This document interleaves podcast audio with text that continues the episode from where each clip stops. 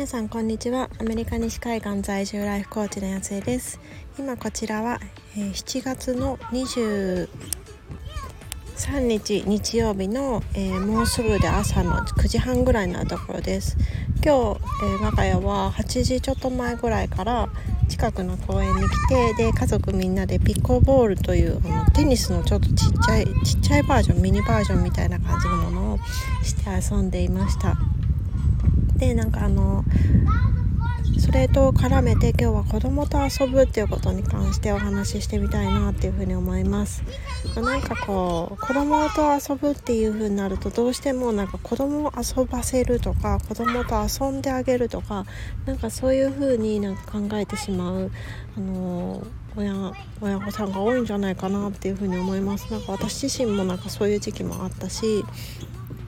どうしてもなんか一緒に遊ぶというか、まあ、年齢がものすごいこう離れているのでどうしてもなんかこう向こうのペースに合わせるというかなんかそんなような感じが多かったなっていうふうに思うんですけれどもなんかどんどんどんどんやっぱり子どもたちも大きくなってきてで、まあ、まだやっぱりこう娘はそのボールをこうラケットに当てるみたいなのがやっぱり難しくって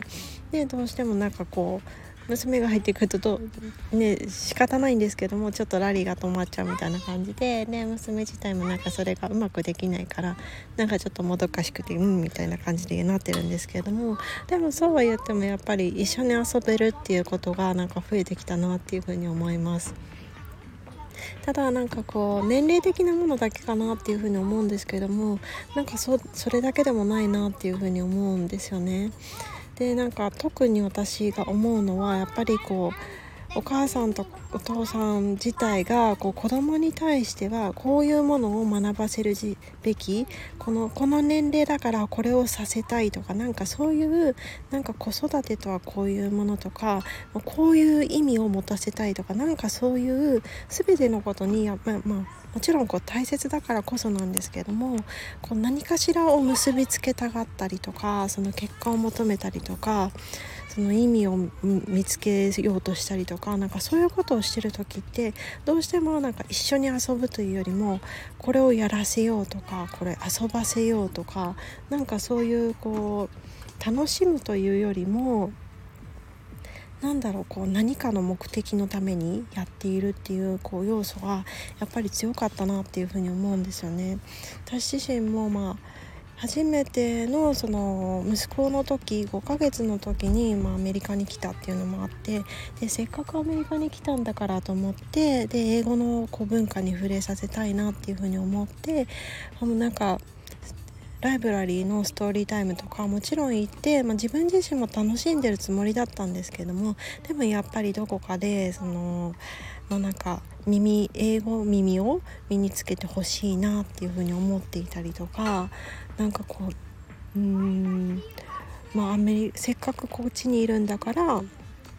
きちんとなんかこっちの文化を覚えてほしいなとかなんかそういうことの方がやっぱり強くってこうだからなんか選ぶ本とかもあこういうものにしなきゃちょっとアメリカっぽい文化が分かるものにしなきゃとか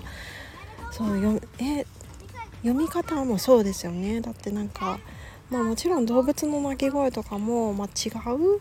しなんか音の表現の仕方とかもやっぱちょっと違うじゃないですか。そういうものも別に自分が慣れ親しんでる日本語で言ってもいいのにでもなんとなくこうそれをこうためらってなんかちょっと日本語のやつもそういう英語っぽく読んでみたりとか何か今考えるとあなんか、なんだろう必死だったなあの時はみたいなちょっと微笑ましくもなんかあんなに頑張んなくてもよかったのになっていう風に思ったりします。だからやっぱりまあもちろん大事だからこそそういう風にいろいろ考えてやってるとは思うんですけどもでもこうそういうのってやっぱりこう全部がこう義務的というかもう全部頭で考えてるしなんか一緒に、うん、一緒の時間せっかくその年齢だからこそであの親と子供の心のつながりとかそういうものの遊びって本当にきっかけになるはずなのにそういうふうに頭でばっかりこうすべきあれをすべきこれを身につけさせるべきみたいに考えてると本当楽しめないなっていうふうに思うんですよね。だからなんかそれが自然に、まあ、自分の中で変わっていったっていうのもあってあんまりそういうこうすべきとかもう全部全部こう短絡的な意味を求めなくなっていったっていうのも自分の中で大きかったんですけれども、まあ、なんかあと2人目のちょっと気楽さっていうんですかもうなんかちょっとどうでもよくなりますよね、まあ、言い方言い方あれですけど。っていうのもあってまあちょっとずつこうそういういろんな意味付けとかを手放せたっていうのがやっぱりこう遊ばせるとかそういう考え方じゃなくて一緒に遊ぶっていう方にだんだんだんだんこう移り変わっていったんだろうなっていうふうに思います。やっぱりそういうふうにこう今回今朝もピコボーとかやってるとやっぱりこう前側にあれ、えっと、2対2なんですよね。2対2でで、えっと、テニスと同じような感じでテニス？テニス私わかんないです。ごめんなさい。嘘つきました。えっと前側にえっと、1人いてで後ろ側に1人いてみたいな感じなんですけど前はどうしてもこう子供たちになりがちででなんか後ろの親だけでラリーとかやってるとこう大体子供たち怒り出してで息子とかもうだいぶ打ち返せるので後ろ側になってなんかこう打ってきたりしたりするんですけれどもでもなんかそれでこう親親がなんかこう本気で楽しんでるからこそなんか子供たちもあなんかもうもっと自分たちも入りたいみたいになるしなんか、うん、手加減手加減してないと言ったらもうもちろん嘘になるんですけれども